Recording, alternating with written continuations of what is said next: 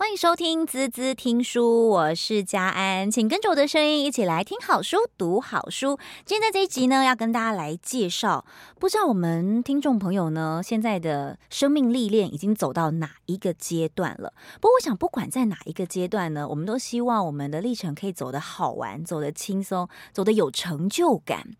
但每个阶段都有该做的事情跟不能做的事情，或者是有时候我们可能还有一点点的遗憾，对不对？嗯，今天要介绍这本书呢，不是家人要卖老，而是我觉得不管哪一个阶段的朋友都很值得来看一看这本书，不管是看着自己的长辈，或是看着自己。给自己未来一个新的愿望，没错，被大帮大家来介绍这本叫做《第三人生任逍遥》，五十岁之后比理财更重要的事，到底有哪一些呢？今天在我节目现场啊，今天我们邀请到的就是本书的作者施生辉老师，我们先跟大家打个招呼好吗？老师好，家安好，各位听众大家好。好，其实我觉得要介绍老师真的有太多的 title 了，比如说呢，乐活大叔，我想是大家对您最常见的一个标签，但大家知道，乐活大叔其实是非常热爱的电影迷，他也是一个影评人，看过五千多部的电影，现在还在念 电影系的研究所。对，在台艺大念电影系硕士在职专班。天哪！而且您是几岁去报考的？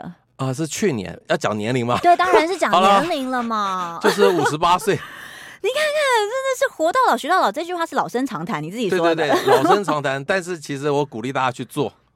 嗯嗯，我觉得这是很不容易的一件事情，因为其实很多时候我们会想说，小时候想要跳芭蕾啊，嗯、想要学音乐啊，有很多很多的梦想。到小时候都会有一个堂课叫做什么“我的志愿”，对。那往往长大之后，跟你的志愿啊就会相背道而驰。没有，那时候我们写的“我的志愿”不是工程师就是科学家嘛？啊、哦，不然就 医生。我那时候就不敢写，我是我想做电影导演，这个是被压抑下来的。嗯，因为这个写我的志愿做电影导演，在三四十年前啊。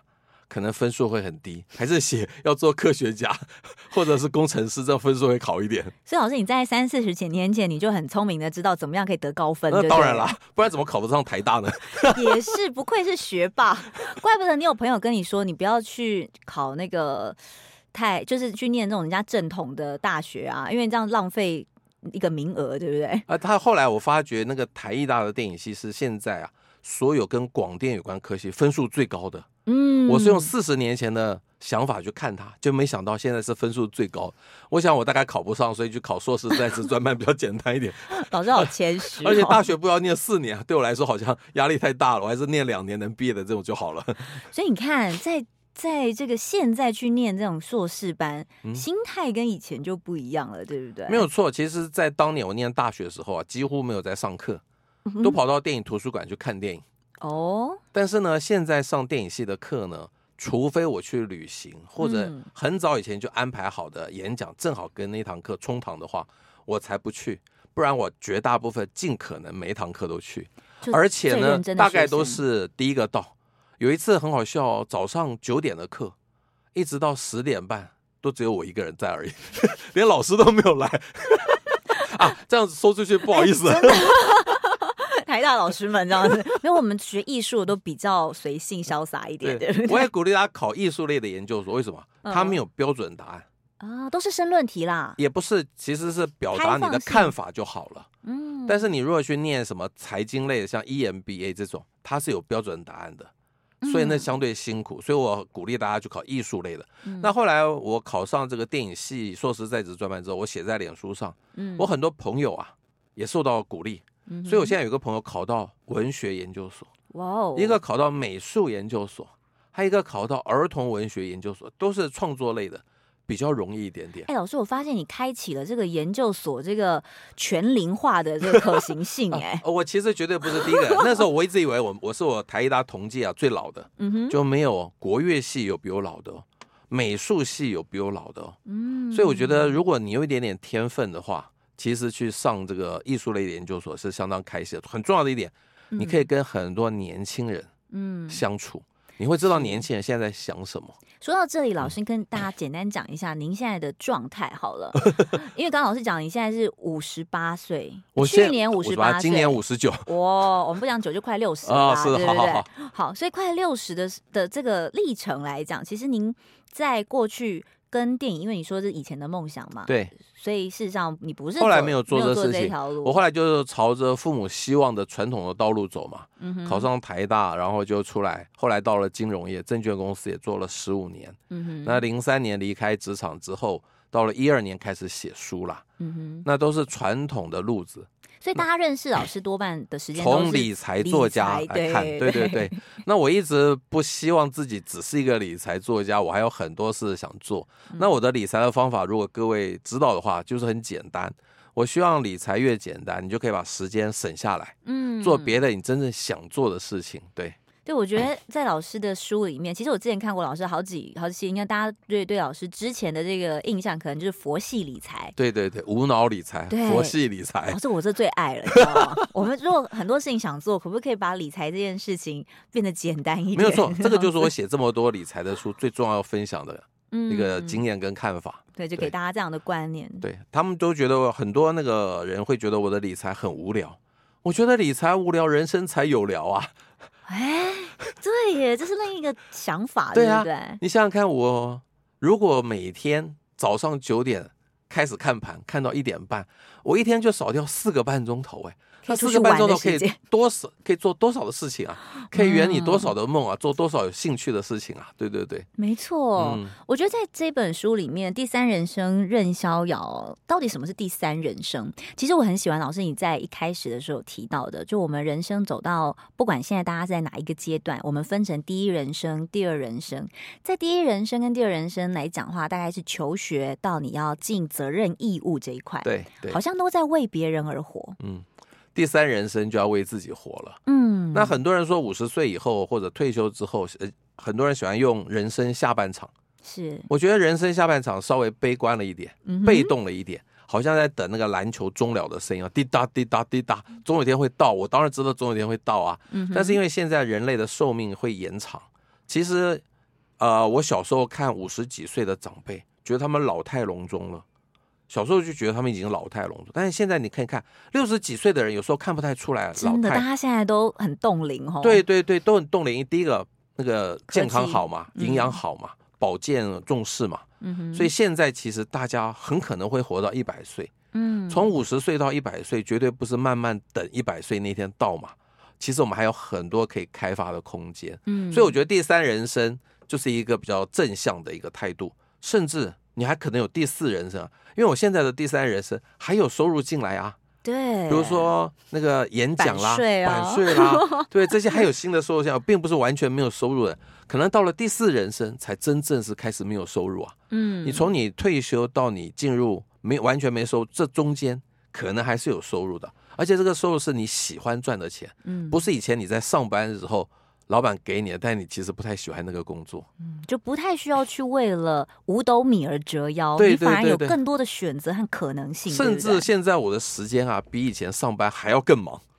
对啊，哎，老师，你现在每天都在做什么事？跟大家报告一下好了。我不要讲每天好了，每天太杂太琐碎。每每个礼拜好了，嗯哼，每个礼拜我大概有一天平均哦，要带父母去回诊，嗯，他们都老了，或者要拿慢性药。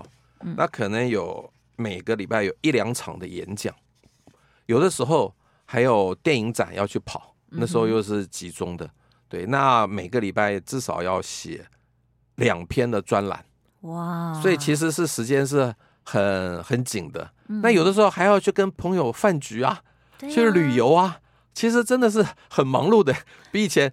更忙哎、欸，比以前上班还忙。所以，所以那个这本书的一开始啊，有写我那有一有一段时间其实很忙，嗯、我可以念一下吗？可以可以。上周连续四天带父母去医院回诊，本周连续三天那个要去演讲，然后我现在还在上课啊，对，所以一个礼拜还有至少六堂课，六个钟头要上课哎、欸，嗯、对不对？那下个礼拜呢，有四天要连赶九场台北电影节的电影。哇塞，这行程比我们上班族还忙。我还忘记，对我一我那个一年级的时候，一个礼拜有九堂课，哎，嗯，那每一堂课是每每一次课是三三堂课嘛，三个钟头啊，但是去跟回再加一个钟，所以要花掉五个钟头，哎，嗯，所以其实是比以前还忙哎。是，所以有时候你会发现时间上的安排，嗯，看似变自由了，对。但就是你怎么样去突破？你对以往自己的一些框架，其实老师你有提到一件事情，就是说在第三人生，你其实要去把握这个最后让你圆梦机会。当然，或许还有第四、第五了。我们先讲，它是一个可以把握圆梦的一个机会，因为你已经摆脱了很多的框架跟束缚，你不用再养小孩了，小孩都大了，然后你可能也不用再被老师压着你要学什么，你可以做你自己所有想做的事情。但我真的觉得，所有的追梦这件事情，它不是只有热情，诶，它还需要勇气的。要怎么样去跨出这个？很多人退休就是，比如说我有舒适圈啊，我就回到家里呀、啊，或者说我就觉得，哎呀，我现在不管早退晚退，或者是我换了一个状态，好像有点不够自在啊。好，有个最简单方法，其实我这本书啊不太讲心灵鸡汤，嗯哼，什么坚持梦想这种话，有个最简单最直接的做法，就把你的梦想写在脸书上，嗯，告诉你所有的朋友，你要追求这个梦想。一旦写下来之后，你就不会反悔了，你就要一路向前。就像我那个时候去年要考电影系的时候，我就直接在脸书上公告。有我太太很生气啊，她说：“你那么高调干什么？考不上多丢脸呐！”我说：“没有哦，考不上是正常哦，因为我完全没有实务经验，但是就是看的电影够多而已嘛，将近五千部，嗯哼，所以就靠这个去考啊。但是你不去考，那机会就是零啊。嗯，你去考，机会 maybe 不是很大，但零点一、零点二也是个机会啊。”那没想到那个教授还真喜欢我。我们班有八个同学入学嘛，嗯，录取八个，我还第四名嘞，真的很厉害，欸还，打败好几个有丰富电影那个实务经验的同学。其实我在看老师这个求学的状态，我指的是第三人生的求学，在考这个台北医大的时候，呃台医大，台医大，对不起，就是板桥那个，对对对，台医大的时候，我觉得很有趣的一件事情是，当你在呃进入考场。因为我们都想象中考试的学生大家都很年轻嘛，对不对？所以进考场的时候，那个呃考官也都会说：“哎，那个家长离席啊，这边留下考生就可以啦。”然后看到老师就白发灰灰坐在那边，想说：“我不是家长，我就是考生。”后来我跟这个助教成了非常好的朋友，他那个时候真的是进了我们那个考生休息室啊，嗯，他就说：“不好意思，我们有帮那个陪考的家长准备另外一间教室。”结果一看，第一梯次就是要有七个人要进去面谈嘛。这个教室我们通通都报都就是七个人嘛，那我当然是考生，我怎么会是家长呢？就正好是七个人啊。是，所以有一种感觉，好像哎，大家也对这件事情感到很很有趣吧？我想。那后来第一天去上学的时候啊，我突然觉得很很落寞。嗯，因为以前我的子女上学的时候，我都会陪他们去开学嘛，有很多手续要办呐、啊。那我作为一个父亲，总是会希望帮他们办嘛。那结果自己去入学的时候，已经五十八岁了。我的子女没有人来陪我办呢，他们就认为我应该会。但你知道，在这个时代，所有的事情都是在网络上解决，科技化了，科技化了。那对我们这种人其实是很惶恐的，因为其实像后来啊，每个学期啊，要在网络上选课，选课你知道我怎么做吗？嗯，我很怕我那个操作不当，就没选到课怎么办？哦，以为选了，但是可能最后一个按钮没按，最后没送出去，嗯、我直接到我一个同学的办公室，麻烦他帮我 上网选课。他就问我说：“师爸，他们都叫我师爸，嗯嗯，就师生会的师，爸爸的爸，师爸。嗯”他说：“师爸，你要你要拿哪几堂课？你跟我讲。”他大概没有十秒钟把所有事情都解决了。他也不教我了，他觉得教我太慢了。哎、欸，我觉得这是一个很好的方法，这有点像就是我们在家里照顾自己的父母，就也不是照顾，就是说协助自己的父母解决一些问题的时候，说：“哎、欸，拿来拿来，我帮你处理。”对，你因为有时候教的时间比处理时间还长。啊啊、所以你知道，在这个时候最大的困扰就是那个上网的事情。像我最近要写个小论文，哦、网络上有很多的资料资讯可以查，但我就是不会查。哇！你要去上这个，好像类似这个呃硕士的。网站，嗯，然后去打那个关键字去搜寻，然后甚至我们学校也有一个这样的智慧网站，我还不知道它在藏在哪个地方，你知道要什么路径才找得到？我真的其实对你来讲是一个挑战，真的是一个大的挑战。嗯，但是现在年轻人因为都在网络上过日子嘛，他们很习惯，但是就我们来说其实是不习惯的事情。没错，这就是我说跳脱这个舒适圈。我觉得这个也是另外一种活到老学到老。二年级我就会自己上网选课了，哦，完全达成了，进步了，进步了，跨出第一步了。对对对，哎，我觉得这很棒哎，因为其实对于很多不同阶段的朋友，或许大家会有一些以往留下来的一些经验，就比如说我以前就这样子生活啊，对啊，我为什么要改变？可是有时候就是因为没有改变，你的生活变得一滩死水的时候，你就无法前进，或者你就感受不到其他的。嗯，不管是资源也好，或是其他的一些开心也好，我觉得都一样。没有，现现在我们这种年纪的，一定要赶快学年轻人的能力。嗯，不然很多事情啊都做不来了。所以我很喜欢你在书里面有提到，就交朋友在第三人生是一件非常重要的事情。我们先休息一下，等一下回来听听师爸是怎么样交朋友的，我好羡慕哦。马上回来。欢迎回来，滋滋听书，我是佳安。今天跟我们在一起的是乐活大叔，同时也是佛系理财师，现在呢更是五十间重训达人。没有达人了，学生了，学生了。好啦，因为他女儿在做这个重训，然后跟着一起做。我们刚刚聊到真的是很有趣哦，就包含是把他呃，可能在不同在第三人生的阶段，他有了一个给自己新的目标，对，去考了一个研究所。那我们就说，在人生里面，其实。老朋友固然重要，新朋友可以是你认识世界、开启另一扇窗的机会。对，我觉得很多这种讲熟龄书写的书啊，太强调老朋友了。老朋友当然好。但是呢，他一定会逐渐凋零，看谁谁先谁后而已。但是这个时候，你如果交到新朋友，会注入生命的新的活力。嗯，那我这本书里头有教大家交朋友最简单，交新朋友最简单的方法。怎么怎么交朋友？其实我就把你太厉害，因为我好羡慕你，就是每一趟旅程回来，你就会有一群 group。然后就可以有一个很棒的，没错没错，就是出国跟团旅行啊。虽然看起来很 low，现在年轻人都喜欢自助，对不对？但我们这个年纪还是被人家服务比较好啦，就不要那么辛苦嘛。不要去找路线。对对对，跟团当然有个缺点就是自由被限制嘛，一定要配合团体活动嘛。但是跟团有一个乐透，就是说你可能会交到好朋友。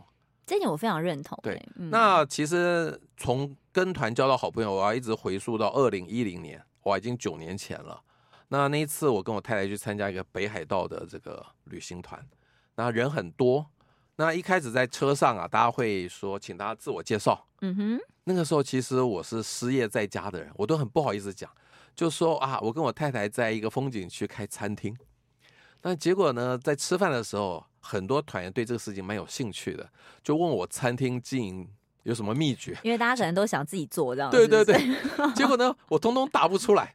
后来我就干脆承认说，是我太太在经营了，我只是礼拜天有时候去打工，哦，就端盘子而已。其实我根本不会，我主要比较擅长的还是股票投资。哇，这个让人家更有兴趣了，因为这些朋友都是在电子公司上班，他们本来就对股票很熟悉，就慢慢聊开了。那这里头呢，正好有一个许大哥，后来我称他许大哥。他很多地方都跟我有很多的巧合，我们就非常投缘。嗯、那同桌吃饭的人听到我们两个有这么多的巧合，哇，也很开心。我们后来这十个人、十二个人啦，就聚在一起，几乎每天都玩在一起。回到台湾，有一天，许大哥突然通知大家，我们一起去桃园仙谷玩。所以，我们这十二个人又在台湾重新开始旅行，哦、下一趟旅程。对，那我我排行老二嘛。许大哥办了第一场，三个月后就轮我办了。嗯，然后后来每三个月就轮一个人办旅行，一开始是一天，后来变成两天，甚至后来去露营。那我想说，交在跟团交到新朋友，最重要一点就是经济能力要差不多了，嗯，不要太悬殊。那年龄其实像里头也有跟家人差不多年纪的人啊，我们还是可以成为好朋友。但是有一次我去参加地中海游轮，那个是算是高档的团，对，就没有交到朋友。因为为什么？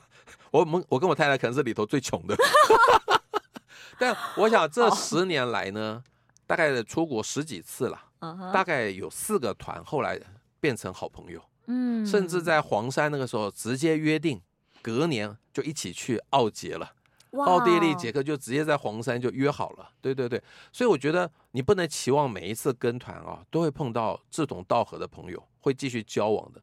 但是呢，有时候如果碰得到，那不是有一个附加价值吗？嗯，那我这几年因为写书啦，也确实也认识很多新的朋友，这是我另外交朋友的管。但是写书这个方法不一定适用任何人。嗯哼。但是我觉得大家在退休的时候总是会去旅行嘛。还有很重要一点哦，这种年纪去跟团旅行啊，还有一个好处就是说，当你跟你太太吵架的时候啊，还有别的人可以去 聊天互动。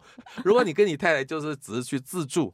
万一吵架怎么办？还要继续玩下去啊？相看两不厌，两相厌，两相两 两相厌了。对对对，所以跟团有一个怎么样缓和的地方哦。对对对，我我觉得这蛮不容易的，是愿意在您刚才有提到一个很关键的地方，就是在那时候被之前，可能是金融海啸的那个状态啊。更早就是 SARS 之后哦，金融海啸的时候，我其实我已经离职大概五六年了。OK，所以我觉得这对你来讲应该是一个很重要的转捩点，对不对？对。那曾经有一句话说，人生的任何一件事情啊，事后来看都有它的意义。嗯，在二零零三年我被资遣，我就直接说好了，我是被资遣的。哦，那。之后呢，一直到二零一二年写第一本书之中，这个中间啊，我真的是一个大鲁蛇，从人生胜利组一下子跌落人生的谷底。嗯但那段时间对我最大的意义是什么？第一个就是我可以陪伴我的子女长大。嗯，很多的男人在子女的成长过程中是是缺席的，因为他们都在忙于工作，疏忽这个家庭。但是我却有这个机会陪着子女一起长大，我觉得这可能是我比其他男人要幸福的地方。我绝对相信我比郭台铭幸福啦，嗯，因为他真的错过子女的成长嘛，他太忙了嘛，对不对？那虽然有这么多钱，坦白说他也用不完嘛。我觉得我的钱够了就好了，对不对？啊，每个人的选择跟要的不一样。对对对。第二个就是那个时候我曾经失败过，我反而会去愿意尝试新的东西。嗯，就就像上一个阶段讲的面子的问题。我就没有那个面子，会愿意尝试新的事情。那很多，比如说董事长退休的，我书里头也写到一个董事长，他退休之后，赫然发觉他什么生活技能都不会。为什么？以前这个事情都有人帮他做，秘书帮他买火车票啊，出门有司机，对不对？然后突然间要变自己开车，买个咖啡也是秘书去买，对不对？跑腿，他可能连买咖啡都不会。他后来跟我讲，他退休之后。过了一两个月之后，他好兴奋，他说他现在会做捷运了。这我们觉得很稀松平常事，但是对一个董事长退休，他是一路人生胜利组，他反而就不会做。这我觉得其实我之所以现在有一个正向的态度，因为我曾经长达十年的算是卤蛇的阶段，从那边走出来。那我直接自问自答好了。很多我演讲的时候啊，有人说。老师，你怎么走过那一段？对，下一个问题就是的人生，真的，我都知道你要问，我就直接答了。是你说，就是找到一件让你填满生活的事情。可是你怎么样把兴趣让他可以有热情？然后哦，没有，那个时候坦白说，没有兴趣，没有热情，嗯、没有梦想。那时候唯一的目标就是陪小孩长大。哦，那时候很简单嘛，最。最基本的事情就是每天送便当给他们嘛，就变奶爸的概念。对对对，那有的时候他们去补习，要开车送他去补习，然后很晚了要接回来，这个就是一些琐琐碎碎的事情，那就是可以填满你的生活，而且你那时候会有一个目标。对，那其实你也知道，子女啊，在青春期啊，总是在学校出很多状况，嗯、你总是要去学校处理一下，也会花很多时间。那那个时候我就跟我太太说，因为我太太那时候还在上班嘛。那我跟她说，所有小孩的事情通通我处理了，因为我有时间嘛，所以其实我也很庆幸那个时候有陪着子女长大了。嗯，那个时候他们心情不好的时候，我也有很多的时间可以开导，听他们说。对对对，我觉得听跟陪伴是对子女最好的一个帮助啦。没错，那正好那十年的时间，因为二零一二年我所有的子女通通已经大学甚至毕业了，那我才开始走现在你们看到乐活大叔的人生。其实，在一。零三年到一二年之间，绝对不是乐活大叔，是一个中年大乳蛇。对，在您的那个斜杠的那个顺序里面，我觉得您真的是把每一个角色都扮演的精准到位。有吗？没有，现在看起来是，是啊，但那个时候回头看起来绝对没有任何规划。就回头看起来，就觉得哇，这所以好像也是似懂非懂，一路就这样走过来，对不对？因为没有人教你怎么度过鲁蛇啊，从来没有写过这 这种书。我下次决定要写写看好了。对，就大家其实都会很好奇说，对，当你遇到低潮的时候，怎么样去面对低潮，然后你还可以把这个低潮反转成为你下一个阶段的垫脚石。我觉得还有一个很重要的点，当你离开职场之后啊，你的社交圈是越来越小，嗯，因为你的同业啦、同事啦、客户大概都离你远去，因为你们没有，我们彼此之间没有什么资讯交换的一个机会了嘛。那个时候没有利用的价值啊，对对对，我我刚刚讲的比较文绉绉一点，所以你看，这个人很现实。对对对，那后来我还是努力的。逼自己一定要去参加，不管是高中同学会还是大学同学会。其实你知道，四十几岁就离开职场，我很多同学四十几岁正好是最飞黄腾达的时候，事业财富都最最巅峰的时候，我还是努力的去参加。我很开心，这些同学都没有遗弃我。他们都很开心的欢迎我去。那更好的是，他们没有拥抱我。我觉得那时候抱我的话，可能太矫情了。只要让我去参加，不要问我这些事情，我觉得都是对我最大的安慰。你不要去问我说啊，你现在过得怎么样？千万不要。所以各位听众朋友，如果你的周边有这种失业的人，千万不要问他你现在过得怎么样。嗯、还有那个在那段教养子女过程，我慢慢了解到，跟子女的交谈啊，有两件事情绝对不能问。哪两件？第一个，你今天考的好不好？第二个呢？子女保证不跟你讲话了。第二个，你今天在学校过得好不好？保证不好嘛。哪一个学生是很喜欢在学校的日子呢？有道理耶，所以这两件事都不要问，你就会跟你子女会比较好沟通，嗯，比较好聊天。那时候我就警惕自己，每天看到小孩绝对不要问这两件事情。因为如果当他们不跟你沟通的时候，也你也少了一个就是可以抒发的管道，对，你根本没有机会去跟他讲别的事情啊。对对。所以有有有一次啊，我去同学同学家做客，他的小孩正好进门。我这同学就直接第一个，你现在考的怎么样？我就在旁边大笑，你知道吗？我跟他说、嗯、不要问这个，不要问这个，你看看你儿子脸臭臭就进房间了。对，这个跟那个所有的父母，青春期的父母们分享，对不对？青春期子女的父母哎，对，青春期子女的父母来分享这一段。不过我也很好奇，就是戴老师，呃，包含你从这个台大 loser 啊，然后到乐活大叔啊，甚至你现在对自己更多的目标跟设定。嗯你怎么样去规划你的第三人生？在你的观念里面，事实上你没有太多的规划，对不对？我必须跟很多心灵鸡汤的书持相反的态度。嗯，人生无从规划。嗯哼，就是你发生了什么事情，你不要再去觉得很委屈，觉得说如果不发生这个事情，我会怎么样？这个是不可能回头的嘛。嗯、就是你发生的事情，就想办法去面对它。所以我很喜欢圣严法师说的话，他就是说面对它。解决它，最后放下它。下嗯，对。那在这个卤蛇阶段，其实我记得是二零零九年，我真的有上法鼓山哦，坐禅三天，真的希望把自己的心情沉淀下来。嗯、但是后来我觉得下山之后，其实就没有那个环境让你沉淀。我上山之前，我太太很担心，说：“你千万不要给我出家哦。”妈妈也是有在怕的，就对了。不过他想说，这让你有个转换。我觉得其实就是每个人遇到冲击的时候，其实他都会有一个转换的，需要一个转换的空间跟机制啦。对，其实我们刚刚提到退休这件事情，其实对于现在面临五十岁，其实现在的人真的是，你说辛苦吗？我觉得也比以前的人来的更幸福，没错，就是我们的生命或许翻转百岁嘛，就到了五十，你说人生半百，以前感觉起来好像就已经 黄昏的感觉，你知道吗？好像就是很多事情就已经啊没有你的事，但没有，现在感觉好像很多事情才刚开始，刚开始，你还有更多的机会跟选择，因为你长大了，你真的是长大了，你真的有更多的能力，不管是口袋比较深，或者是你有更多的呃判断的能力。去选择你想要跟你不想要，因为你会更明确了。对，在这个时候其实是要断舍离了。嗯，对，尤其那我们回到朋友这个话题，我觉得很多老朋友如果已经很多想法跟你不一样了，甚至最近可能很多人政治立场也不一样的时候你就直接断了。我觉得老朋友就直接断了，因为你没有时间再跟他慢慢耗了。就像我书上曾经写，我有一个大学同学哦。我以前跟他还算有交情哦，不是完全陌生哦。嗯，他在我们大学的那个 Line 群组上面直接说施生辉是一个投机分子。嗯，他就直接讲哎，那就害我很多其他同学啊上 Line 去支持我哎，但我没有回答了，我就直接在心里想说，我就跟你绝交就好了。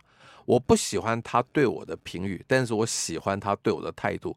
他很清楚的讲，他就是不喜欢我师生会，那我就我也不喜欢你啊，我们就断了嘛，很好啊。不要，大家不要再猜了嘛！在这个时候，你不要再跟你浪费时间，浪费时间跟跟你根本不重要的人，跟不对盘的人继续交往下去嘛，连握手都不必了。对对对，所以这个机会，其实我觉得大家就老朋友可以慢慢删，但是新朋友一定是你喜欢他，嗯，才会去怎么样去结交嘛。那我现在在念研究所，很开心，我有七个同学都是年轻人，甚至在中间，我甚至。有一点点在怀疑自己为什么要念研究所，我拿这个文凭干什么？后来我发觉，我继续念下去的动力是跟这个七个同学真的现在成为好朋友了。嗯，我要跟他们一起毕业，但你知道，念电影系不太可能一起毕业，但是我要跟他们一起走过求学的阶段。是，虽然我们可能一个礼拜上课只碰一次面，大家其实感情很好，因为我们有有时候要坐火车回家，所以在火车上还可以继续聊天，而且都是兴趣，兴趣没错，就是这个是非常重要的事情。对，其实我一直觉得，在第三人生的，不管是对于我来看这本书，嗯。我今年好了，我算三十，好不好？所以其实我展望五十还有二十个年头。那对我来讲，我在看这本书，我的观念我会觉得，我的感受会更，嗯、我会更觉得说，对对，老师来讲叫做，因为您走到这个状态，所以你可以有这样的历程。嗯、那我就会想啦，哎。今天如果在还没有到五十岁的人，那我们可以在这个提前做些什么？我觉得兴趣的培养很重要。对，我们先休息一下，等一下回来呢，跟师爸再继续聊聊，到底怎么样在第三人称开创属于自己的兴趣？什么东西是你想要的？什么东西是你很快可以不想要？不要再去浪费时间的。马上回来。欢迎回来，滋滋听书，我是佳安。今天跟我们在一起的是乐活大叔是生辉老师。我觉得太有趣的是，当你在人生不同的阶段，你想要的东西越来越不一样了，而且你越来越可以断舍离，越来越可以知道自己要什么跟不要什么了。嗯、老师，我们是不是要帮大家来培养你的兴趣？我觉得其实很多时候是你已经走到这里之后，你才发现说，哦，原来我现在可以做这些事情。可是对于还没有走到的年轻朋友们，嗯、其实我觉得老师您这本新书真的是全。年龄都非常适合观赏。为什么要这样说？因为第三人生任逍遥，对于一个三十岁的人在看，会觉得天哪，好羡慕哦！你看，理财又理得好，又有被动收入，然后又可以做自己想做的事情，然后又可以每天很开心的样子，想去哪里玩就去哪里玩，羡不羡慕？好，所以所有的事情都要及早准备。怎么准备？像安安大概是三十岁。这个时候，我希望大家培养自己的兴趣，就像安安说的，嗯，这个兴趣本身有可能变成你的收入。我觉得现在在一个低利啊、低薪跟高物价的时代，年轻人一定要培养另外的一个第二收入的一个专长。嗯哼，我举我自己的例子，当年我在买了房子之后，其实房贷压力很大，那个时候我就兼差做一件事情，所以其实写书。呃，不能算是我新的工作。我以前是做翻译的，嗯哼，我那个时候就一个月可以翻译一本言情小说，哇哦，就那种软调的那种罗曼史啦，带一点点那个性感的东西。一个月我翻译，老师您的风格 不是，果真是赚钱就，不是那个是为了赚钱的。Okay 那个一个月还有一万五千块哦，哦，那时候也不错啊。嗯，那我太太也有也有专长，她就是会打板。所以他可以在家接 case，我们两个人在家接 case 就有三万块的收入，比这样业外收入，业外收入加上薪水，其实在付这个房贷，其实都绰绰有余。他们那时候已经有三个小孩了，嗯，都可以这样做。那我现在也，比如说我女儿有一个，她最近买了一些咖啡回来，烘焙好的咖啡。我说你买这个跟谁买的？她说我一个大学同学，她现在在上班，但她对烘焙咖啡很有兴趣。他就烘了很多的咖啡，他就捧场，而这个同学呢还在网络上卖，我觉得非常好啊，这就是你的第二人生，那个第二份收入啊，千万不能只靠一份收入啊。你当你在上班的时候，当然要认真上班，但下班的时候，请你结合你的兴趣，还可以有另外一份收入。你的兴趣越多，你的收入机会越大。现在一个那个流行词儿嘛，叫做。斜杠嘛，对，你的斜杠越多，你的收入越多。那你面对你五十六十岁以后没有固定收入的时候，你会相对安心，因为你除了用我的方法简单理财之外，还有别的兴趣带来的收入，这个是相当好的事情。对，是我觉得其实就是在我们一边在工作的同时，事实上你就可以去开发自己的第二专长啦。嗯，我觉得另外还有一个简单的事情。这本书没写，今天是各位听众可以听到私房的。嗯哼，因为安安有问嘛，就是把你家里不要的东西上网去拍卖掉，也可以多一点钱哦。你不要小看哦。我零三年离开职场之后啊，其实虽然经济压力不是那么的显著，但是还是有点担心嘛。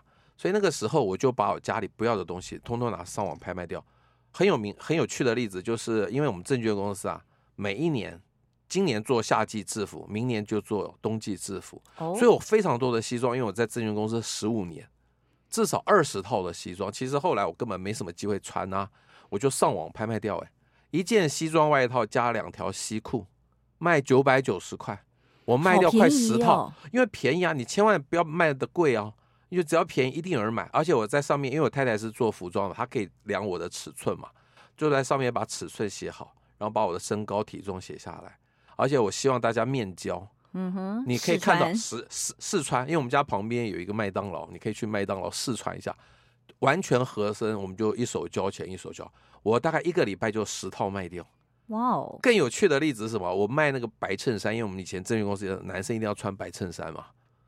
呃，我跟他在网上拍五件白衬衫，卖多少钱？四百块，这么便宜啊！但是我直接写上面是泛黄的，因为很久没穿了，所以领口、袖口都泛黄。嗯、我太太说：“这怎么可能卖得掉？你不要那么老实嘛，写个泛黄谁要买啊？”真的卖掉嘞！我还特别跟那个买买方 email 说：“你为什么要买？穿不出去啊？”他说：“他先生是做户外工作的人。”哦，是那种可能是建筑工人或什么的，他其实买那个白衬衫来防晒的，他不是穿到正式场，他只是防晒嘛，所以泛黄无所谓。那一件才八十块，多便宜啊！哎、欸，其实我发现一件事情，当你愿意主动的把讯息往外抛的时候，都有无限可能。是啊，那家里可能很多书，其实你可以卖啊。现在有一个叫塔册的地方，嗯，读册你也可以卖，嗯、反正在家里哦，你已经用不到的。卖五块钱都是赚的，你就把它便宜卖掉，这样又可以多一点收入进来。不愧是 理财达人。没有没有，那个时候那个理财还没有像现在那么简单，是相对焦虑，因为那时候还在选股，相对焦虑，所以要靠别的收入。所以把家里不要的东西拿出来卖，但很有那个我印象最深刻，我卖小孩子，我我们子女小时候的衣服啊，卖不掉哎。哦，现在的父母都不肯买二手的衣服给子女了，他们都要买新的。所以那个，如果你的子女长大了，那衣服直接丢掉，绝对不可能卖掉了。可以捐出去啦，啊，可以捐出去啊，对对，可以捐出去，但千万不要想要卖。像那个时候有什么巧连字，很多父母大，对对对，我一样也卖掉，一本五十块。我们的童年。对对对，一本五十块啊，很好卖耶。老师那时候有没有十万个为什么的卡带？有，也有卖。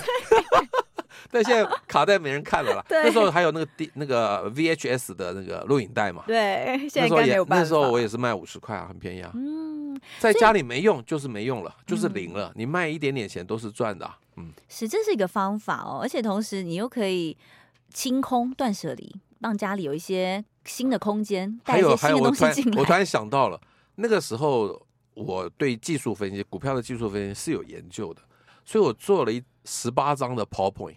哦，卖一百块，那更简单。你你会一百块给你，我就 email 给你。哎、欸，老师，你其实很走在很前面，是吗？因为你从那时候就在做函授，你知道吗？就是现在的那种线上，你知道，线上那个时候还没有直播主，对吧？对。不过我现在可能，但现在很多人叫我做直播主，我却没那个兴趣。因为你之前就做过，所以我以前都这样子在卖的。你看看，我现在要我在做这件事，我要找别的事情来做。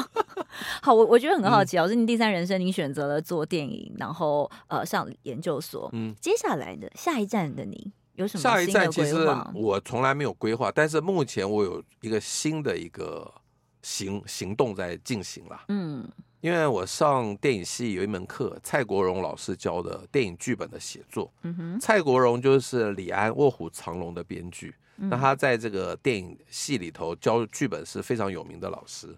上完他剧本课，我真的想写，好好写一个剧本。而且那剧本课本来就是要教一个剧本才能够通过嘛，哦，才能够那个学习才有分数啊。但是那个时候老师说，因为我们时间不够，写半本，写三分之一本就可以了。但是我除了交交卷了之外，我自己去把后面也写完了。那现在最大的目标是什么？就是希望投今年的优良电影剧本奖。哦，那这可能是我另外一个新的追求的里程碑。那还有一个小小的梦想在后面。如果这个剧本真的不错，任何一个好导演看到拍成的电影也非常的优秀的话，也可能入围金马奖。那我还有点点走红毯，对，我还有一点点可能拿金马奖最佳剧本奖啊，因为原创还是我的嘛，他不可能。不把我的名字放上，maybe 我跟那个导演最后变成联合编剧也有可能，但我至少我名字一定在上面啊！这是我现在小小的梦想。我以前从来没想过我可以上金马奖的红毯，因为我的儿子上了金曲奖的红毯，做爸爸不能输给他。哇，老师你真的是好有动力哦！真的目标都是人定出来的，而且这个目标看来不算太难，因为写剧本在整个电影的这个制作的环节里头啊，是最不要钱的。嗯，打开电脑就可以写了嘛，连任何设备都不要，对不对？但一个导演要组一个 team，要去找演员，哇，那事情好多，制片的事情好多，那就要筹钱呐、啊。嗯，那我写剧本是最简单的事情啊，打开电脑 Word 就开始打啦。而且我这剧本写了七十张 A4，哇，算是很庞大哦。是，我已经写完，哎，已经写完了，已经写完了，是一个时代剧啦，横跨六十年的时间。哇，主要的人物就有十几个。好期待哦！这个卖个关子，对不对？对，这个卖个关子，我先帮大家先看一下。所以下一次真的这样子好了啦。如果真的入围金马奖，我再上你的节目。没问题，一定要来，一定要来。哎，真的听着就好热血沸腾。对对，我自己都觉得热血。所以我觉得在第三人生，你要早一点让自己热血的事情。但是我从来没有规划，就正好上了那课，我就有启发。我上了别的课没有启发，嗯，写了剧本，哎，我觉得我自己写得来啊。其实我很喜欢老师在书里面有一句话，你说只要去做，它就有意义。没错，就当你愿意跨出那一步，其实我觉得觉得对于跨出舒适圈这件事情，现在已经不只是在跟年轻人说，嗯，好，其实对于很多的前辈或者是在做生命的转换阶段的朋友，其实也可以去思考说，我不是没有可能，其实很多事情都是有无限可能的。对，我觉得舒适圈有的人会很担心。对比如说，我最近去看一部电影，是我一个好朋友叫在受封的那个苏达珍教授，他带了十个不老水手，划着竹筏到了与那国岛。嗯，我觉得一般人做不到啦。哦，你叫他完全跨出一个，里头很多不老水手是不会游泳的。当然，他们的安全措施做得很好，其实是可以放心。但有一个最简单的方法，我这本书真的很务实，就请你去听一场你听不懂的演讲。因为听个演讲，现在听演讲大概不要钱，除非理财的演讲可能要钱，其他的演讲都不要钱嘛。那听不懂没关系，睡觉也没关系嘛。万一如果你在这个听原来以为听不懂的演讲，觉得哎有一点触发到你，你开始产生了兴趣，你就会有新的一个人生跑出来。嗯，听演讲可以去听听不懂的演讲，看书也去看你。应该看不懂的书，但是不要去看物理的书了，那个 没有基础的人完全看不懂。但你可以看一些你本来以为你看不懂。我觉得买书啊，不一定要买你看得懂的书，嗯，要买你看不懂的书，因为一本书才几百块嘛，三四百块，其实风险很低啊。一本书有一句话启发你，勾起你的一个新的兴趣，都很值得啊。还有去看你可能觉得看不懂的电影。有一个网友问我说：“老师。”怎么去选看不懂的电影？我说很简单，你就去那艺术电影院看，大部分都看不懂。哎，真的哦，但是就选一个比较你觉得你平常不会去做的事情啦。对，这其实就是你跨出舒适圈的第一步啊。嗯，你我不要鼓励你，你现在就给我去做不老水手，不不容易啊！不要不要鼓励你好高骛远。对，对不要鼓励你现在就去骑单车环岛嘛，也不容易嘛。嗯、但去听演讲、看电影、看书，随手可得，相相对简单的多嘛。嗯，而且那个风险非常非常低啊。没错，其实我觉得这个是大家可以马上明天就可以去实践的一件事。我对这本书最自豪的，我都教大家最简单的方法。我觉得不是说啊要坚持梦想，要培养兴趣那么简单的事情，你要有一个实际能够行动的一个方案出来给读者看呢、啊。嗯对，其实真的是很激励人心哎。不过，就像是你说，你在里面有一篇，我觉得特别有趣哦，就是你会用洗衣机吗？所以老师，你以前不会用洗衣 机？我会用，所以我才敢洗啊。为什么我会讲这件事情？其实是呃，之前的工作经验对我来讲，就是有一些长辈们，嗯、他们不敢退休，嗯、他会觉得说，好像退休对我来讲，不知道要做什么。没错，我甚至很多回到家的家事，我可能都没有这么的擅长。而且你一旦退休之后回到家里啊。那太太还会嫌恶你，因为什么家事都不能帮忙，就每天坐在这边，还以为自己还是一个大老板，对不对？嗯、所以很多人说，退休的男生像家里的大型垃圾。所以我觉得，哦、但是我不是说那个先生都不会做太太事哦，太太有很多事情先生会的，太太不会哦。对啊，所以我相信哦，而且一定啊，就是夫妇一定都是先后离世。总有一天你会一个人孤独的继续活下去，你必须培养你所有的生活的技能。会用洗衣机是以第一步啊。当你太太比你先走的时候，你不会用洗衣机，你怎么办？嗯，没不用每天看我们那种心灵鸡汤的书，你第一个你要先会用洗衣机吧。但是比如说我太太，我一直希望教她零零五零零零五六的操作方法，但是她看她看我操作太顺，她没有那个学习的压力，你知道吗？我太太现在也会用 iPhone 买高铁票了，很好啊。以前都是我在买，她现在会买，所以我就鼓励所有的夫妇啊，你在活着的时候要去学，对方会而你自己不会，要通通学会。那我太太曾经想教我做饭，我我觉得我没那个压力，真的你不在我每天吃外面就好了。但是我觉得用洗衣机是会用洗衣机，真的是很基础的生活的技能。对对对，所以我非常喜欢。哎，安安有看到这篇，其实我非常喜欢我自己写的这一篇。嗯嗯，因为我觉得这蛮有趣，它很生活。对，其实我觉得在老师你这本书提到第三人生，就任逍遥，已经可以很逍遥过日，好潇洒的一个 title。其实。回过头来看，仔细看看内容，我觉得它很贴近我们的生活。我觉得任校的基础还是要务实的啦。嗯嗯，你在真实的人生面都没有问题的时候，你才可能任逍嘛。第一个是财务也要嗯没有问题嘛，嗯、生活技能没有问题，你才能够任逍遥啊。对，不然都是假的。对，所以我们不能讲空话。对，所以大家赶快找到这本书，把你的基本技能学起来。而且老师，你刚刚最后提到这件事，我觉得非常好，就跟你的另一半互相学习，因为或许在我们。呃，第一人生、第二人生的这个角色扮演里面，大家是互补的。对，因为互相在自己的角色或是你的岗位上面扮演的呃最好的付出跟你的职责所在，嗯、所以我们可能真的是不会。老师刚刚提到这是很棒，就真的不会对方做的事情，但在未来或许可以交叉进行啊。对啊，因为最后 一定剩下一个人嘛，对不对？嗯，这也是一种。前瞻性的考量，而且对自己来讲也是另一种新的学习。嗯，我觉得很棒哎，所以大家赶快找到这本《第三人生任逍遥》，五十之后比理财更重要的事。但对我来讲，我觉得五十之前的你也很适合把它拿来翻一翻。我觉得不管是看自己的长辈，可以有多一点学习的机会，也或者是为自己面对五十、面对第三人称，你的期待又是什么？给大家更多的想象空间。也谢谢师爸喽，谢谢，期待在金马奖看到你。好，好，我们金马奖见。OK，谢谢，谢谢，拜拜，拜拜。拜拜。